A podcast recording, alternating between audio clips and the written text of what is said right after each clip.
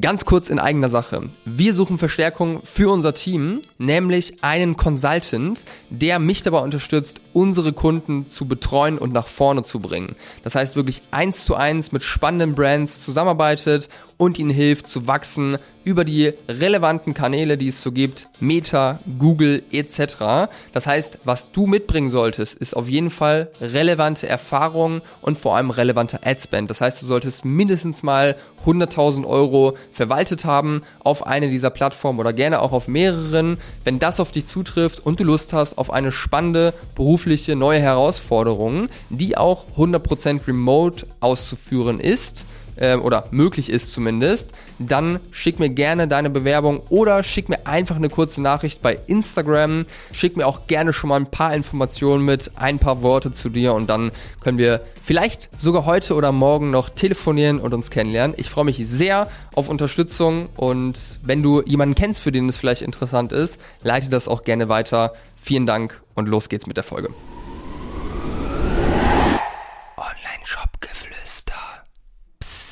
Hallo und herzlich willkommen zur heutigen Folge des Online-Shop-Geflüster Podcast. Und ich habe heute mal wieder einen Gast am Start, nämlich den guten Lukas von Naturbummler. Wenn du Naturbummler noch nicht kennst, äh, Naturbummler ist eine D2C-Brand, äh, die unter anderem Dachzelte verkauft und viele weitere Produkte im Outdoor-Zubehörbereich. Äh, ich glaube, euch gibt es seit 2021, Lukas. Erstmal schön, dass du da bist. Ich freue mich auf das Gespräch heute mit dir.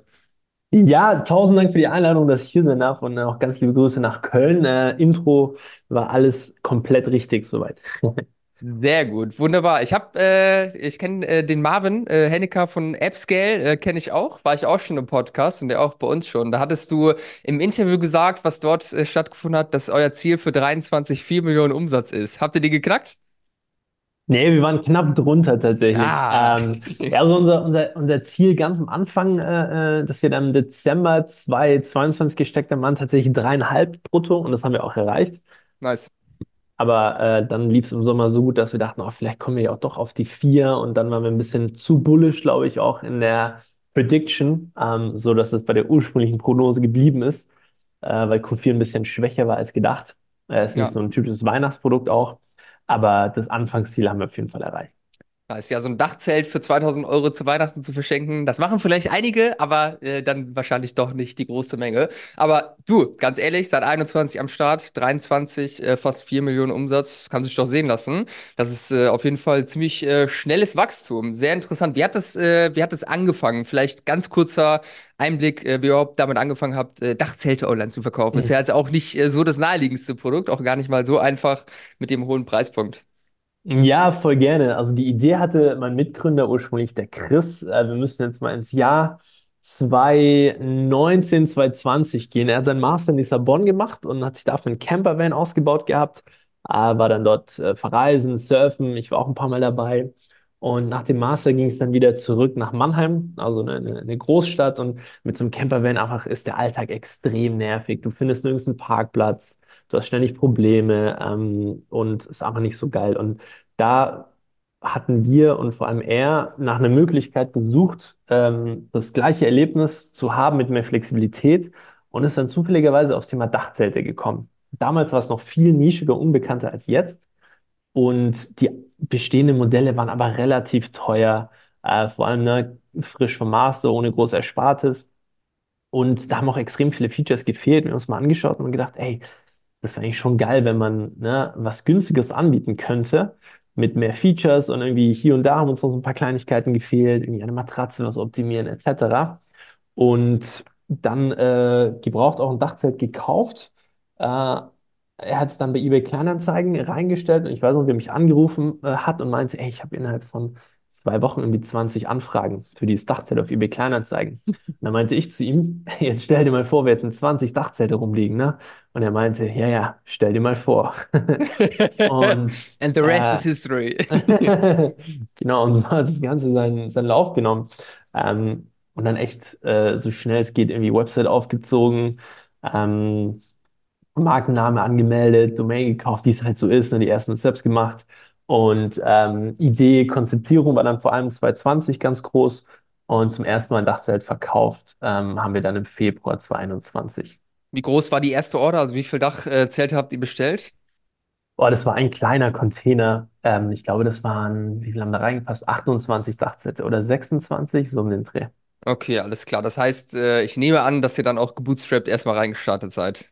Ja, 100% gebootstrapped. Bis jetzt auch. Ah, okay. Ähm, wir haben Nice. links und rechts Geld zusammengekratzt für diesen ersten Container und sind dann immer aus dem Eigenkapital gewachsen. Wie es halt so ist, ist man am Anfang hochprofitabel, kein Gehalt ausgezahlt, kein Office gehabt, nur so günstig irgendwo Lagerfläche in Mannheim angemietet. Und ne, aus der ersten Bestellung war es ein Container, dann wurden es zwei und dann immer so Step by Step. Okay, okay, sehr interessant. Du hast jetzt gerade schon mal ein bisschen was zum, zum Markt erzählt. Äh, es gab Alternativen, die waren aber teurer und äh, hatten auch irgendwie Features nicht. Wie ist generell der Markt aufgebaut? Also was gibt es da so für Konkurrenten? Äh, wo verkaufen die drüber? Ja, der Markt ist Ähm, nicht so riesig, ne? Also jetzt Thema Dachzelt ist nichts, was du irgendwie in Deutschland bis äh, eine halbe Milliarde scalen kannst oder so. Dafür ist der Markt viel zu klein. Es ist super, Ja. super nischig einfach. Ähm, aber es gibt so diese alteingesessenen ähm, Hersteller, die super äh, renommiert sind, wie irgendwie Thule zum Beispiel. Das ist eine Brand, die kommt aus Schweden, die kennt man einfach. Die haben auch äh, tolle, tolle Dachzelte. Ähm, und so ein paar andere, die sind so im oberen Viertel des Preissegments auch einfach. Und produzieren Mhm. teilweise auch ähm, äh, schon seit 20, 30 Jahren. Dann gibt es äh, viele auch deutsche, so ja, durchschnittliche Brands und dann gibt es ähm, so ein paar jüngere wie Naturbummler. Ähm, preislich würde ich sagen, sind wir, ich sage immer, wir sind im unteren Drittel oben, dass man Ja. sich das so vom, vom Pricing vorstellen kann. Ja, ich sehe jetzt gerade auch Google Shopping. Decathlon hat mittlerweile auch ein Dachzelt für 1400 Euro, also deutlich unter eurem Preis. Also der Markt ist äh, dann in den letzten Jahren wahrscheinlich äh, oder ist auf jeden Fall irgendwie Musik drin gewesen. Gl- Glaubst du, ich weiß nicht, wann war die erste, äh, erste Staffel Seven vs. Wild? Das dürfte ja auch 21 gewesen sein, oder? War das eine Sache, wo ihr gemerkt habt, als die Ausstrahlungen jeweils waren, jetzt auch dieses Jahr, dass es euch einen Push gegeben hat insgesamt? Ich meine, ihr habt ja mittlerweile auch super viele weitere Outdoor-Produkte. Tatsächlich nicht so. Wir werden aber super oft auf Okay. Seven vs. Wild angesprochen. Ich glaube, das Ding ist, ähm, du hast eine riesige Audience dabei und die meisten, die sich's angucken, das ist nicht irgendwie Outdoor-Leute, ähm, Ja. sondern es sind einfach Leute, die sensationsgeil sind, ähm, nicht negativ gemeint, sondern es einfach nur als rein Entertainment sehen ähm, und äh, jetzt nicht deswegen irgendwie 2.000, 3.000 Euro ausgeben werden. Aber wo man es gesehen hat, ist irgendwie in so einem Bereich äh, Wasserfilter zum Beispiel. Da gibt es ja Companies wie Grail zum Beispiel aus den USA, die haben einen riesigen Increase gesehen. Also Produkte, wirklich eins zu eins auch bei Seven vs. Wild eingesetzt wurden. Für die hat es sich extrem gelohnt. Die haben jetzt aber nicht so einen wirklichen Effekt bei Dachzeiten gespürt. Was es aber gab, auch 2021, ähm, waren natürlich alle Hotels dicht, ne, wegen Corona. Und ähm, da wurde das Dachzelt-Thema nochmal auch ein bisschen prominenter. Ja. Also wir hatten auch einfach Glück im Timing, so ein klassisches Corona-Startup, wie so viele auch. Ähm, und hatten so ein bisschen Bammel, als dann äh, Corona nicht mehr da war, dass das alles so ein bisschen abflacht. Aber der Trend ist tatsächlich geblieben. Also wir sind eher am Wachsen die ganze Zeit. Ja, sehr cool. Ja, finde ich aber, also passt ja auch in die heutige Zeit, alles äh, mit dem Handy und so weiter, voll stressig. Ich glaube, es zieht viele Leute so in die Natur. Also wahrscheinlich ein Thema oder eine Entwicklung, die sich hoffentlich äh, weiter fortführen wird, dass man irgendwie Ja, die Natur sucht, etc. Ne? Sieht man ja auch bei vielen 100, anderen Brands. ey, 100, 100 Prozent, da bin ich ganz bei dir. Gute Beobachtung. Ähm, das ist auch ein bisschen unsere Mission. Also unsere Mission, sagen wir immer, ist jedem das äh, Wunder und Abenteuer der freien Natur näher zu bringen. Ich finde es zum Beispiel mega geil. Wandern ist nicht mehr so wie vor, das vielleicht ist auch meine subjektive Wahrnehmung, aber vor zehn Jahren, vielleicht lag es auch mal Alter, aber Wandern nicht so cool irgendwie, ne? Ja, Und jetzt äh, sehe ich lauter 20-Jährige, 25-Jährige, die gehen halt einfach zusammen wandern, gehen auf den Berg hoch. Äh, und das ist ja. extrem geil. Und ich glaube, das gibt einem äh, extrem, extrem viel. Vor allem, wie du ja gerade gesagt hast, in so äh, in unserem Smartphone-Era. Ja, safe. Ja, eure Vision oder das, was äh, bei euch ja auch fett auf der Website draufsteht, finde ich eine sehr, sehr geile Claim. Du hast Freiheit im Kopf, pack sie auf dein Autodach. Äh, mehr auf den Punkt kann man es äh, kann man's nicht bringen. Aber ich kann mir vorstellen, dass es, äh, also so hochpreisige Produkte sind ja jetzt nicht so das Einfachste, sage ich mal, zum Vertreiben, beziehungsweise muss man da auf jeden Fall einen langen Atem haben, weil das ist jetzt nichts, was man sich so, ich habe es auf Facebook gesehen und schnips, äh, gönne ich mir ein Dach Dachzelt für 2000 Euro von einer Brand, äh, die gerade erst am Markt ist. Was waren die ersten Kanäle und wie lange hat es gedauert, bis dann auch wirklich die ersten Produkte verkauft wurden? Es ist so, dass bei High-Price Products man Geduld braucht und dass eine Customer Journey da auch gerne sechs Monate dauert oder sogar noch länger. Das Ja, heißt, hier ist nicht irgendwie entscheidend Channel Conversion Ergebnis, sondern es ist eher Touchpoints, Touchpoints, Touchpoints und Vertrauen schaffen und dann schaffen, einen holistischen Ansatz zu sehen und die einzelnen Touchpoints in ihrer Wichtigkeit zu beurteilen. Ähm, wir haben am Anfang gestartet, das war tatsächlich ganz stumpf, eBay Kleinanzeigen, weil es gar nicht so ein schlechter Channel ist für äh, hochpreisige Produkte. auch Ein Möbel und so Auto, gehen, glaube ich, ganz gut darüber, ne?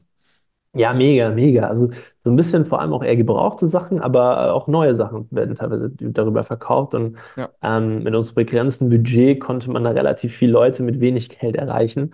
Die CPMs sind nochmal anders als irgendwie bei Meta. Ähm, damit haben wir angefangen. Das war nur Instagram, äh, Google, ne? Also alles, was man am Anfang halt selber easy machen kann, so eine PMax anlegen. Auf Google kann wahrscheinlich jeder. Schaut man sich ein, zwei Stunden YouTube-Videos zu an und dann ist es angelegt. ja. Ähm, und dann äh, ganz viel sind auf E-Mail gegangen. Also Klaviyo, ähm, na, einige Gewinnspiele gemacht, um ein paar Leads einzusammeln und so Sachen. Ähm, das hat natürlich alles gut funktioniert. Und haben dann auch ewig kein richtiges Performance-Marketing gemacht, bis auf so ein bisschen PMax Google. Haben erst dieses Jahr im März damit gestartet, also richtig auch auf Meta aufzudrehen und Hm. Co. Äh, und es funktioniert auch extrem gut in der Hauptsaison, zumindest als weiterer Touchpoint. Ja, okay, interessant. Also eBay Kleinanzeigen habe ich bisher noch nie gehört im Podcast, dass man darüber gestartet ist. Aber ganz ehrlich, äh, mit der ersten Erfahrung, die ihr da gemacht habt, wenn da direkt viele Anfragen reinkamen, why not? Äh, hört sich äh, eigentlich nach einer ziemlich smarten Idee an, ist halt mal ein bisschen anders. Und ich meine, Google macht natürlich auch mega Sinn, äh, weil man da direkt äh, sich platzieren kann bei den Leuten, die eh schon nach dem Produkt suchen. Performance Marketing, den Need erstmal zu schaffen, das braucht dann eben wahrscheinlich echt einige Touchpoints. Seit wann seid ihr auf Amazon mit den Produkten? Ähm, wir sind auf Amazon mit den Dachteln tatsächlich noch gar nicht, ähm, aber mit allen anderen Produkten, mit dem Outdoor-Zubehör, also äh, Isomatte etc., seit jetzt ungefähr, ich glaube, das erste Produkt gelauncht, war 2022 erst. Im Mai, glaube ich, im Juni kam das Stand-Up-Paddling-Board raus. Und dann haben wir andere Produkte nach und nach gezogen, weil da macht es auch extrem Sinn. Ich meine, ne, Amazon-Umsatz in Deutschland ähm, beträgt um die 53 Prozent vom Gesamtmarkt. Wer das ignoriert, ist doof. Ja. Nicht doof, aber äh, kommt aufs Produkt dann, aber bei den meisten Produkten macht einfach Sinn, drauf zu sein. So auch bei uns. Also schon, also schon ein bisschen doof. Ja. Genau. Ja, Mhm, macht ja auch, macht bei uns auch, also Amazon vom Gesamtumsatz macht es natürlich auch um die 20 Prozent aus, so um den Dreh. Wie viel machen die Dachzelte jetzt heutzutage? Ich meine, für die Leute, die jetzt äh, euch noch nicht kennen, ich lese mal kurz vor, was ihr sonst so für Produkte drin habt. Ihr habt Stand-up-Pedals äh, im Sortiment, ihr habt Shirts, Sitz Sitzkissen, Thermo, Isomatte, Wasserkanister, Hängematte, Kuschelhoodie, Wasserfilter. Da ist ja wirklich jede Menge mittlerweile am Start. Die Dachzelte, ähm, wie viel Prozent des Umsatzes haben die jetzt äh, letztes Jahr ausgemacht? Ja, Dach sind auf jeden Fall unser Main Product. Wir werden auch als Ja, Dachzelt-Brand wahrgenommen und es ist auch voll, voll okay so. Ähm, ich, es war zwischen 60 und 65 Prozent. Ich kenne die genaue Prozentzahl nicht, aber es ist schon äh, um die zwei Drittel. Ja, okay.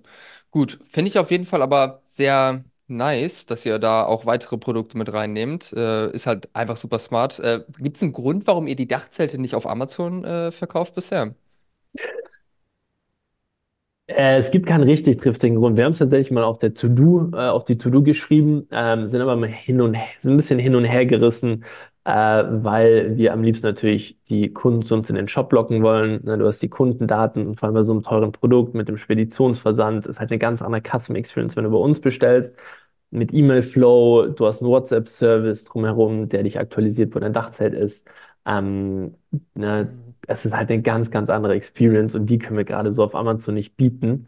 Ja, Ähm, nichtsdestotrotz, wenn man jetzt Naturmoler bei Amazon eingibt, dann, äh, oder Naturmoler Dachzelt, dann kommen Dachzelte von der Konkurrenz, ne, die uns ja quasi in dem Moment Sch- Schaufensterplatz klauen, quasi, was auch nicht so geeignet ist. Da haben wir jetzt noch nicht so eine Lösung gefunden. Was würdest ja. du denn machen, äh, an unserer Stelle? Ähm, also was ich gerade interessant fand, ich habe Naturboom da eingegeben bei Amazon und da sehe ich tatsächlich nur eure Produkte. Also da wird mir überhaupt gar kein Dachzelt Gib, gib angezeigt. mal, gib mal Naturmoler Dachzelt ein oder Dachzelt Genau, Naturmoler. da, da sieht man auf jeden Fall äh, auch andere Anbieter. Aber finde ich erstmal sehr cool, dass jetzt bei eurer Brand, äh, dass die auf jeden Fall gesaved ist so durch die ganzen Produkte. Ich meine, es sind ja auch jetzt nicht zwei, drei Produkte, die ihr mittlerweile sonst im Sortiment habt, sondern einige mehr. Ähm, ja, du, am Ende des Tages, ich bin jetzt kein übelster Amazon-Experte, ähm, aber ich würde es einfach mal ausprobieren, was passiert, wenn ihr es auf Amazon nehmt. Weil am Ende des Tages, klar, der Service ist natürlich, äh, weiß ich jetzt nicht, wer ist, weil ich habe noch kein Dachzelt bei euch bestellt. Aber ich kann es mir vorstellen, wenn du auch schon WhatsApp und so weiter angesprochen hast, das ist natürlich sehr, sehr wertvoll. Am Ende des Tages äh, würde ich aber lieber, äh, oder würde ich es einfach mal ausprobieren, gucken, wie sind die Erfahrungen mit Amazon. Ich meine, ihr könnt ja auch den, äh, die Logistik selbst machen. Äh, am Ende des Tages habt ihr es so ja auch schon ein bisschen in der Hand. Äh, und ich sehe jetzt nicht, was ihr da groß verlieren könntet, wenn ihr die auf Amazon ziehen würdet. Ja, gute Punkte. Ich glaube, wir setzen es diese Woche noch um. Hast recht. Das haben wir, das haben wir, das haben wir zu sehr irgendwie äh, zur Seite geschoben. Ja, also ich sehe, sehe wirklich keinen triftigen Grund. Wäre auf jeden Fall interessant. Da kann man ja seine Erfahrungen machen. Das macht ja am Ende auch äh, gute, gute E-Commerce beziehungsweise gute Gründer äh, am Ende des Tages Mhm. aus, einfach Dinge mal auszutesten, Erfahrungen zu sammeln. Ich meine, das habt ihr auch sehr, sehr viel gemacht schon in den letzten Jahren. Von dem her finde ich es auf jeden Fall naheliegend, die auch auf Amazon zu nehmen. Ähm, ansonsten habe ich gesehen, so Marktplätze, ihr seid ja mittlerweile sogar, habe ich euch auf Decathlon auch gesehen, kann das sein? Habt ihr noch, Mhm. noch, noch viele weitere Marktplätze? Wie relevant ist das Thema für euch? Äh, es ist relevant auf alle Fälle. Also bei uns mit weitem, weitem Abstand ist natürlich der Shop auf der Eins. Ja, Und ein Shop ist ja auch halt ein richtiges Unternehmensasset einfach. Ja, Äh, und man hat natürlich am meisten Gestaltungsmöglichkeit. Auf der 2 ist Amazon und auf der 3 ist äh, Decathlon. Ähm, tatsächlich, vor allem für so ein paar kleinere Outdoor-Gadgets. Man hat jetzt nicht so die Werbemöglichkeiten wie auf Amazon. Ähm, deswegen finde ich es einfach immer aktuell nicht so ganz performant, aber es ist trotzdem super, super äh, relevant für uns. Wir haben jetzt auch noch dabei, dabei, Otto und Kaufland anzubinden. Probieren es mal aus. Und Obelink äh, aus den Niederlanden haben auch einen Marketplace in den Niederlanden relativ groß. Aber ja, die sind eigentlich zu vernachlässigen. Da machen wir jetzt nicht so die großen Umsätze. Ja, aber Umsatz, Umsatz nimmt man mit. Ich hatte gerade vorhin ein Onboarding äh, mit einer Kundin, die auch auf Kaufland ist, macht darüber irgendwie nur 2K oder sowas im Monat, macht aber insgesamt auch nur so 50, äh, 50K im Monat. Ich gefragt, ob sie es abschalten soll. Warum zur Hölle abschalten, wenn da 2K Umsatz drüber gehen? Ja, Ja, auf jeden Fall. Äh, vier, vier Prozent sind es ja dann in Ihrem Fall. Das ist äh, schon nicht ja. so wenig, ja. Ja, safe. Und ich meine, es gibt ja so viele Marktplätze mittlerweile. Wer, äh, wer macht das Thema bei euch? Habt ihr da eine Person drauf? Ja, macht, äh, regelt ihr das über extern? Ist ja schon auch dann ein guter Zeitaufwand bei der Fülle an Produkten äh, und auch, äh, wenn es jetzt mehrere Marktplätze auch sind. Ja, genau. Also äh, Chris, äh, mein Mitgründer und, und ich, wir sind so aufgeteilt, dass er äh, kümmert sich vor allem um Themen wie äh, Finance, ähm, Operations, Supply Chain. Ähm, ist aber eigentlich auch bei allen anderen Themen so ein bisschen involved und äh, weil wir jetzt noch nicht so groß sind, dass es eine komplette Trennung gibt und ich bin eher so ein bisschen Marketing, Sales, ähm, ähm, Product. Ähm, genau, das heißt, Amazon ist zum Beispiel komplett bei mir. Äh, aber alle anderen Marktplätze, da gibt es gar nicht so einen aktiven Zeitaufwand, weil du, wie gesagt, nicht diese Werbemöglichkeiten hast wie bei Amazon.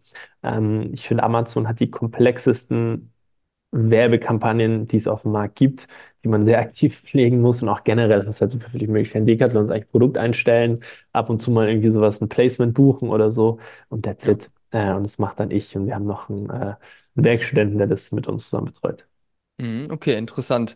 Was ich mich auch gefragt habe, ähm, ich hatte jetzt vorhin einen äh, Podcast mit Robert Giebenrath, externer CFO, äh, und da haben wir auch sehr, sehr viel über Cash Conversion Cycle und so weiter gesprochen, gerade bei eurer Fülle an Produkten etc. komplett gebootstrapped. Was sind da eure Sachen, die ihr irgendwie gelernt habt über die letzten Jahre? Wie, wie kriegt ihr das hin, da vernünftig auf Stock zu sein, nicht äh, die ganze Zeit out of Stock zu gehen und das irgendwie hinzubekommen, auch ohne äh, externes äh, Kapital, was ihr im Unternehmen habt? Äh, damit setzen wir uns auch sehr viel auseinander, weil wir letztes Jahr öfters out of stock waren. Wir haben natürlich den Forecast, ähm, vor allem bei manchen Dachzeltmodellen, äh, unterschätzt und waren ständig out of stock. Das Gute ist bei Dachzelten, da warten Kunden gerne auch mal einen Monat oder so. Ne? Also das Geilste, was für einen Cashflow gibt, sind Vorbestellungen. Dass Leute das Geld geben, bevor das Produkt da ist. Und das ist halt bei Dachzelten auf jeden Fall der Fall. Vor allem am Anfang der Saison, wenn Leute, ich weiß nicht, im Mai unterwegs sind und im April bestellen, dann warten wir auch gerne mal drei, vier Wochen und ist kein Problem. Ähm, was wir natürlich jetzt machen, ist, äh, wir wissen uns einen Cash Conversion Cycle, wir wissen, wann wir welche Lieferung bezahlen müssen ähm, und haben dann schon mittlerweile einen sauberen Financial Forecast. Aber es ist schon eine Herausforderung, ne? Also vor allem bei einem saisonalen Geschäft, ähm, dass man äh, auch mal in der Off-Season vielleicht einen Monat hat, wo du nicht unbedingt profitabel bist. Und Ähm, da muss man natürlich auch Gehälter zahlen und muss es verrechnen und Co. Ähm, das ist schon nicht ganz so einfach, absolut. Ja, aber ich glaube, ihr seid noch relativ lean aufgestellt vom Team. Irgendwie vier, fünf Leute oder sowas habt ihr? Oder wie ist das Team gerade aufgebaut? Genau, wir sind äh, ab März äh, diesen Jahres sind wir sechs Festangestellte und mit praktischen Werkstätten sind wir kommen insgesamt auf äh, zehn Leute. Ja. Okay, ja, interessantes Ding. Und so Warenvorfinanzierung, mal ein äh, Kredit von der Bank oder so, das sind auch alles Sachen, die ihr bisher nicht, äh, nicht wirklich nutzt, ja? Äh, Wir haben noch nie einen Bankenkredit aufgenommen. Wir waren schon in Gesprächen, äh, aber vor allem aktuell die Zinsen waren so hoch, dass wir irgendwie gesagt haben, hey, ähm, macht aktuell echt gar keinen Spaß. Lass uns doch lieber versuchen, anders äh, Geld zu beschaffen oder probieren es so. Und wenn es gar nicht mehr geht, dann kann man immer noch einen Kredit holen oder zu einem Warenfinanzierer gehen. Aber das äh, war uns zu teuer. Ähm, ich, ich komme aus Stuttgart, Chris kommt aus Nagold. Wir sind natürlich beide, beide Schwaben und als wir die Zinsen gehört haben, na, Ja. da, da haben wir gesagt, nee, das lassen wir jetzt lässt lieber erstmal. Ja, ist doch geil. Ich meine, wenn ihr es äh, gebootstrapped hinbekommt, das bisher noch nicht äh, nötig war. Ich habe ich hab ja trotzdem äh, gutes, gutes Wachstum hingelegt, auch in der vernünftigen Geschwindigkeit. Umso besser, äh, wenn man es dann, äh, dann ohne hinbekommt. Ähm, Thema äh, Vorbestellung sehe ich auf jeden Fall wie du. Äh, ist echt äh, ziemlich coole Sache. Und da wundert man sich auch, finde ich, immer wieder, äh, wie einfach das ist. Also wie wenig Problem das ist am Ende des Tages. Selbst bei Produkten, wir hatten es jetzt gerade im Weihnachtsgeschäft bei einer äh, Brand, die gerade gelauncht hatte, ähm, die äh, Halsketten verkauft überhaupt kein Problem mit vier Wochen Vorbestellungen. Eine andere Kundin, die verkauft ein Spielzeug für Kinder, auch überhaupt kein Problem, wenn die Leute da irgendwie drei Wochen warten mussten. Was aber immer wieder auffällt, ist, dass die Leute es teilweise nicht checken und dann kommen die Support-Tickets am Ende rein. Was sind da so für euch Twists, die ihr herausgefunden habt mittlerweile, dass äh, es nicht nervig wird? Weil es kann ja ziemlich schnell nervig werden, wenn die Tickets dann. Ja, ja, erstmal spannend, dass es auch äh, in Bereichen funktioniert, die jetzt nicht so, nicht so high, high AOV sind wie bei uns. Ne? Und ich glaube, man überschätzt auch, wie anspruchsvoll manche Kunden sind. Ähm, selbst wenn ein Kunde dann mal einen Monat auf eine Halskette wartet, dann merkt man dann, hey, ne, gibt es denn irgendwie so einen leichten Vorbestellerrabatt oder so? Da sind die, sind die oft echt dabei. Ähm, bei uns war es, wir haben halt nicht so die Bestellmenge. Ähm, ne? Also wenn, wenn, wenn man an einem Tag irgendwie, ich weiß nicht, dreistellig Dachzeile verkauft, das wäre der größte Tag in der Geschichte von Das wäre Atomium. ins, das wär insane, ja. Das wäre das wär absolut insane. Ähm, Deswegen hatten wir jetzt eigentlich noch keine Probleme mit. Ich glaube, wichtig ist einfach ein sehr, sehr guter Post-Purchase-Flow ähm, und dass man den Post-Purchase-Flow in der Vorbestellerphase auch anpasst. Ähm, das heißt, wir haben Post-Purchase-Flow äh, Pre-Order und normalen Post-Purchase-Flow und den dann aktivieren oder deaktivieren, je nach Produkt. Ähm, das ist halt einfach nochmal so eine Sache und dass in der ersten E-Mail wirklich ganz dick und fett steht Vorbestellung und kommt in acht Wochen oder, oder sonst was. Ja, ja, wahrscheinlich ist das dann auch schon der große Hebel, den Leuten das einmal nochmal ganz klar hinzuhalten. Ja, und dann wird es immer noch ein paar Spezialisten geben, die, äh, die nochmal schreiben, weil sie es äh, übersehen haben oder die E-Mail nicht gelesen haben. Die gibt's, die gibt's immer, aber die Die kann man ja dann immer. auch, äh, auch mitnehmen.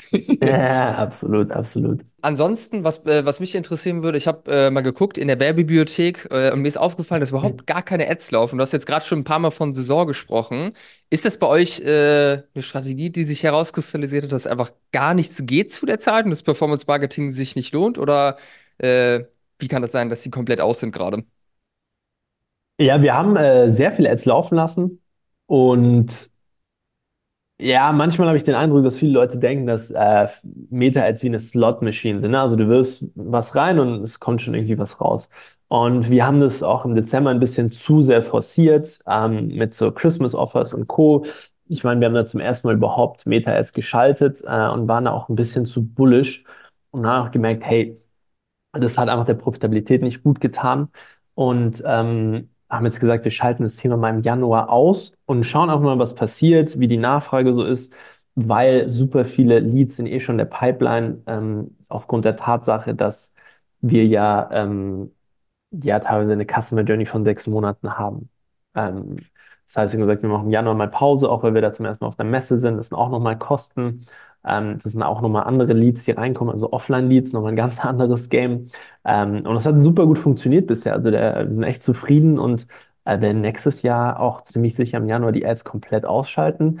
Im Februar werden wir es langsam wieder aufwärmen, den Account, weil mit März ja dann die Saison wieder vor der Tür steht. Aber das war so der Hauptgrund, wieso wir die Ads im Januar komplett ausgestaltet haben.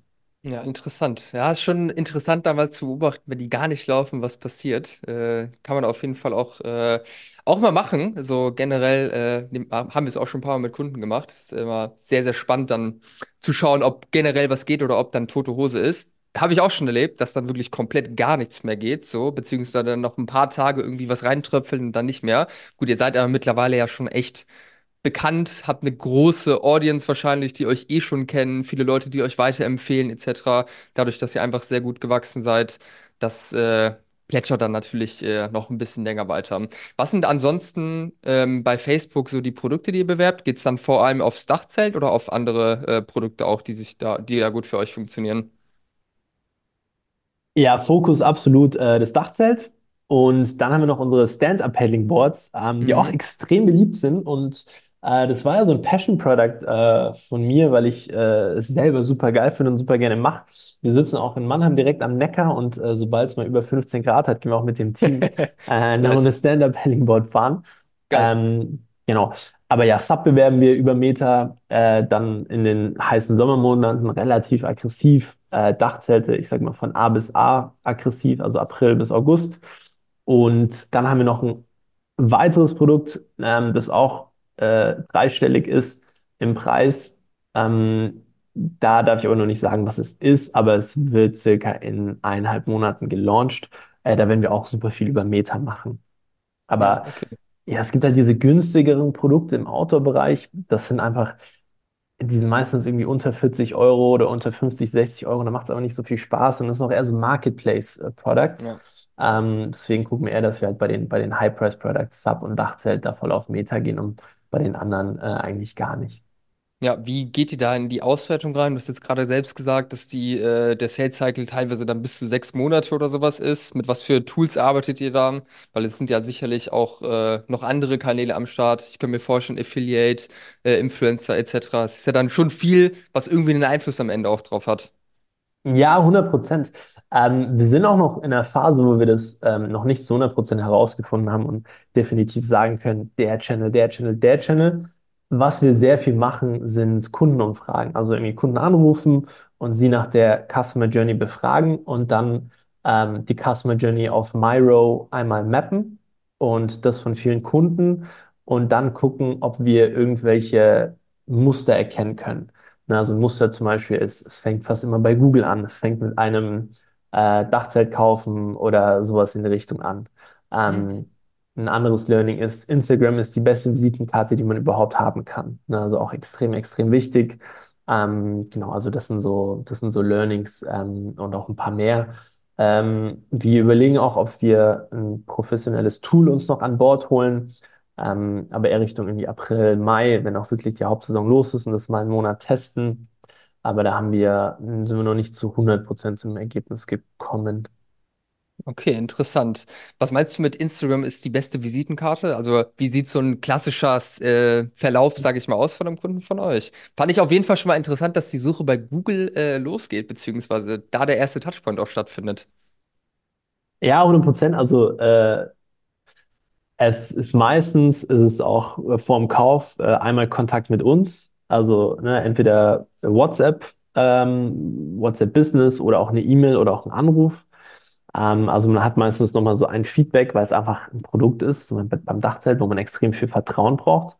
Ja. Und es ist auch ein Lifestyle-Produkt. Also Leute eifern diesem Dachzelt, Freiheit, ähm, zusammen flexibel unterwegs sein und irgendwie unter dem Sternenhimmel schlafen, auch irgendwie so ein bisschen hinterher. Das ist auch ein emotionales Produkt.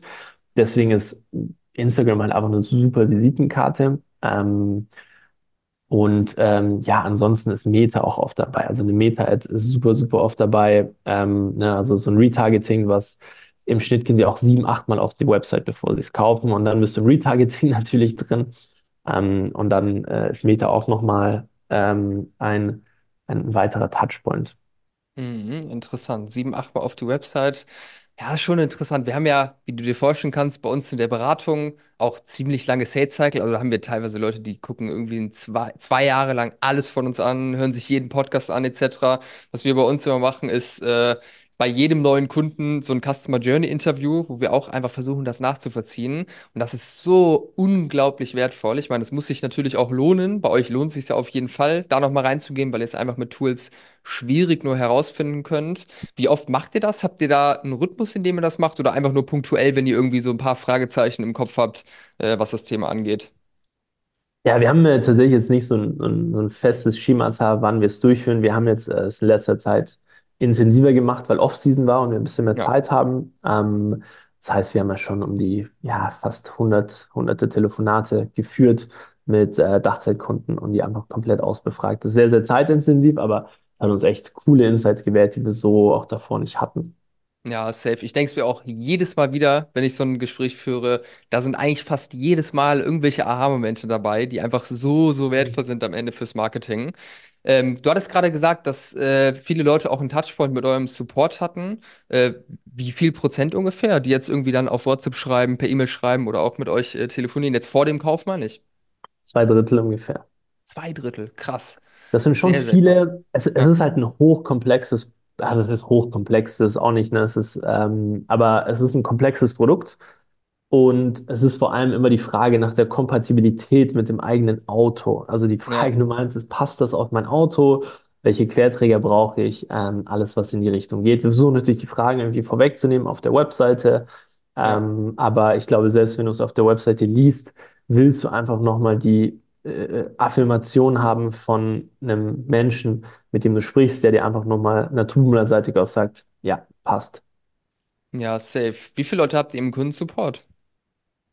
Wir haben Ja, also eine Vollzeitperson, dann eine Person, die halb Kundensupport, halb Lager ist und dann nochmal einen Werkstudenten. Okay. Und Wie? in der, also in der Main Season helfen dann alle nochmal mit beim Kundensupport. Ja, Also dann, dann ja. switcht es mal komplett irgendwie, wenn es dann Mai ist oder so, äh, da sind auch dann äh, Chris und ich äh, Kundensupport und öffnen dann Zendesk und knallen dann nochmal irgendwie bis 22 Uhr Tickets durch. Also das ist, packen alle nochmal an.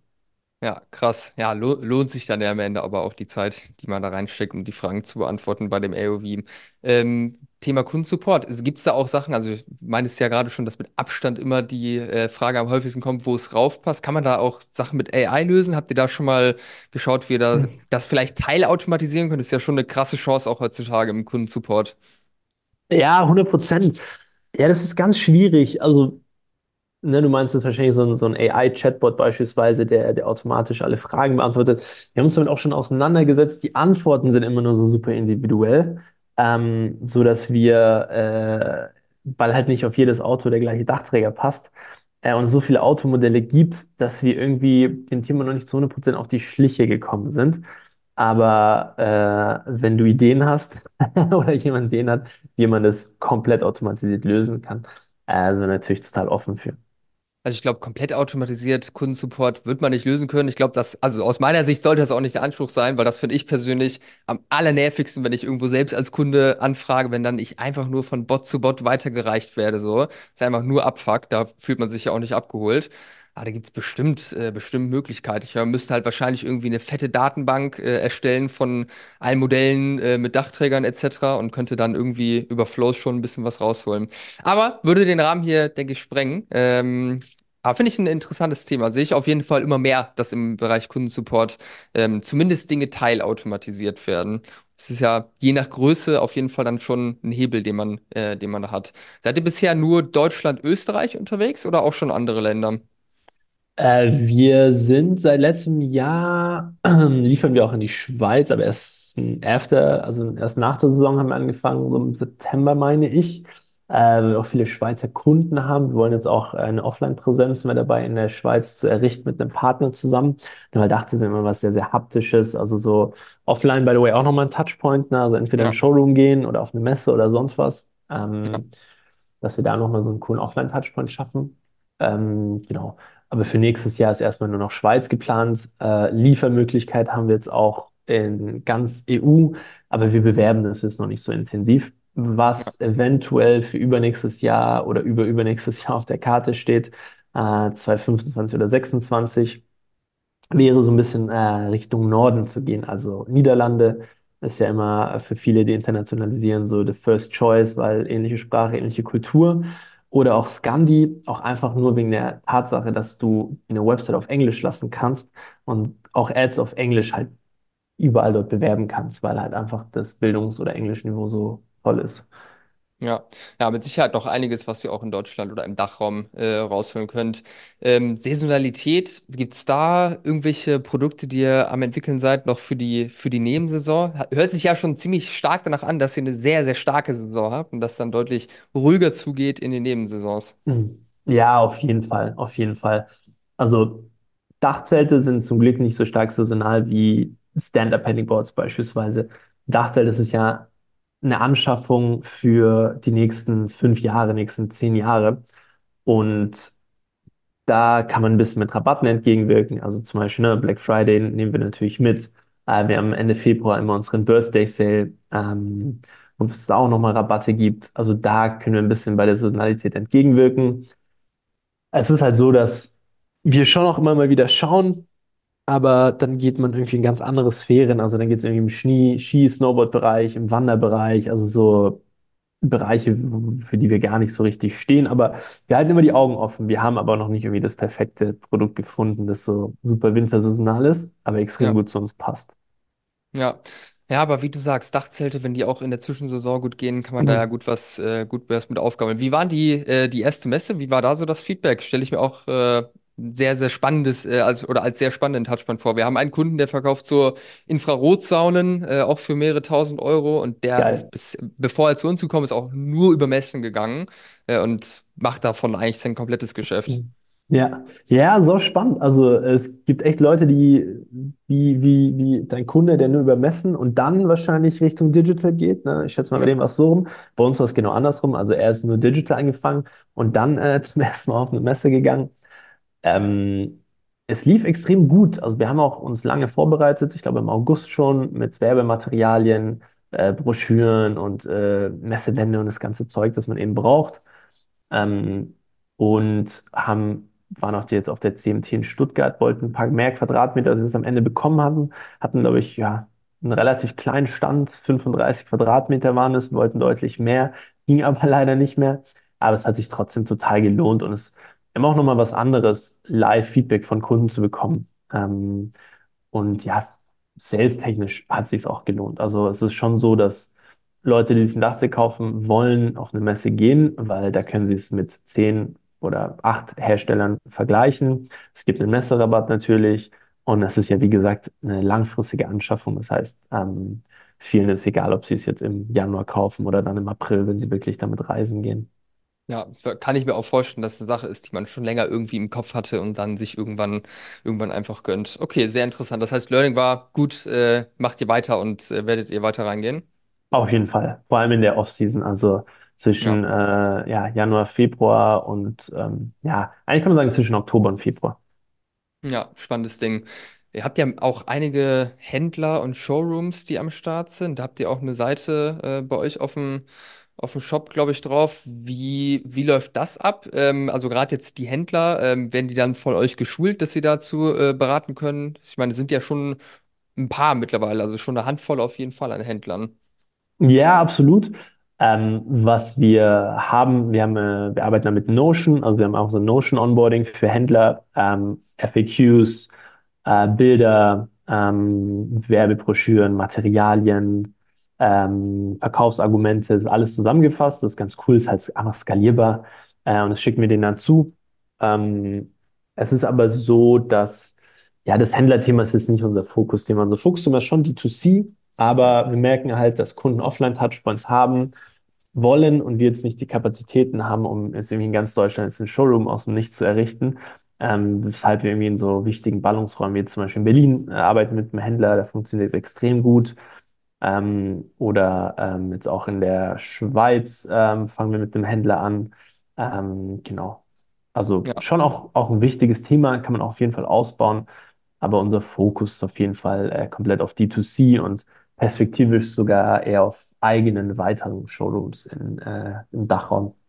Ja, interessant. Ich meine, am Ende des Tages, wenn man sich ein Dachzelt kauft, das wäre ja auch locker bereit, mal ein, zwei Stunden irgendwie zu fahren. Das heißt, braucht ja gar nicht jetzt 30 äh, Händler oder Showrooms in Deutschland. Reicht wahrscheinlich dann wirklich fünf bis zehn, äh, dass jeder irgendwie eine Möglichkeit hat, hinzugehen. Sehr, richtig, ja.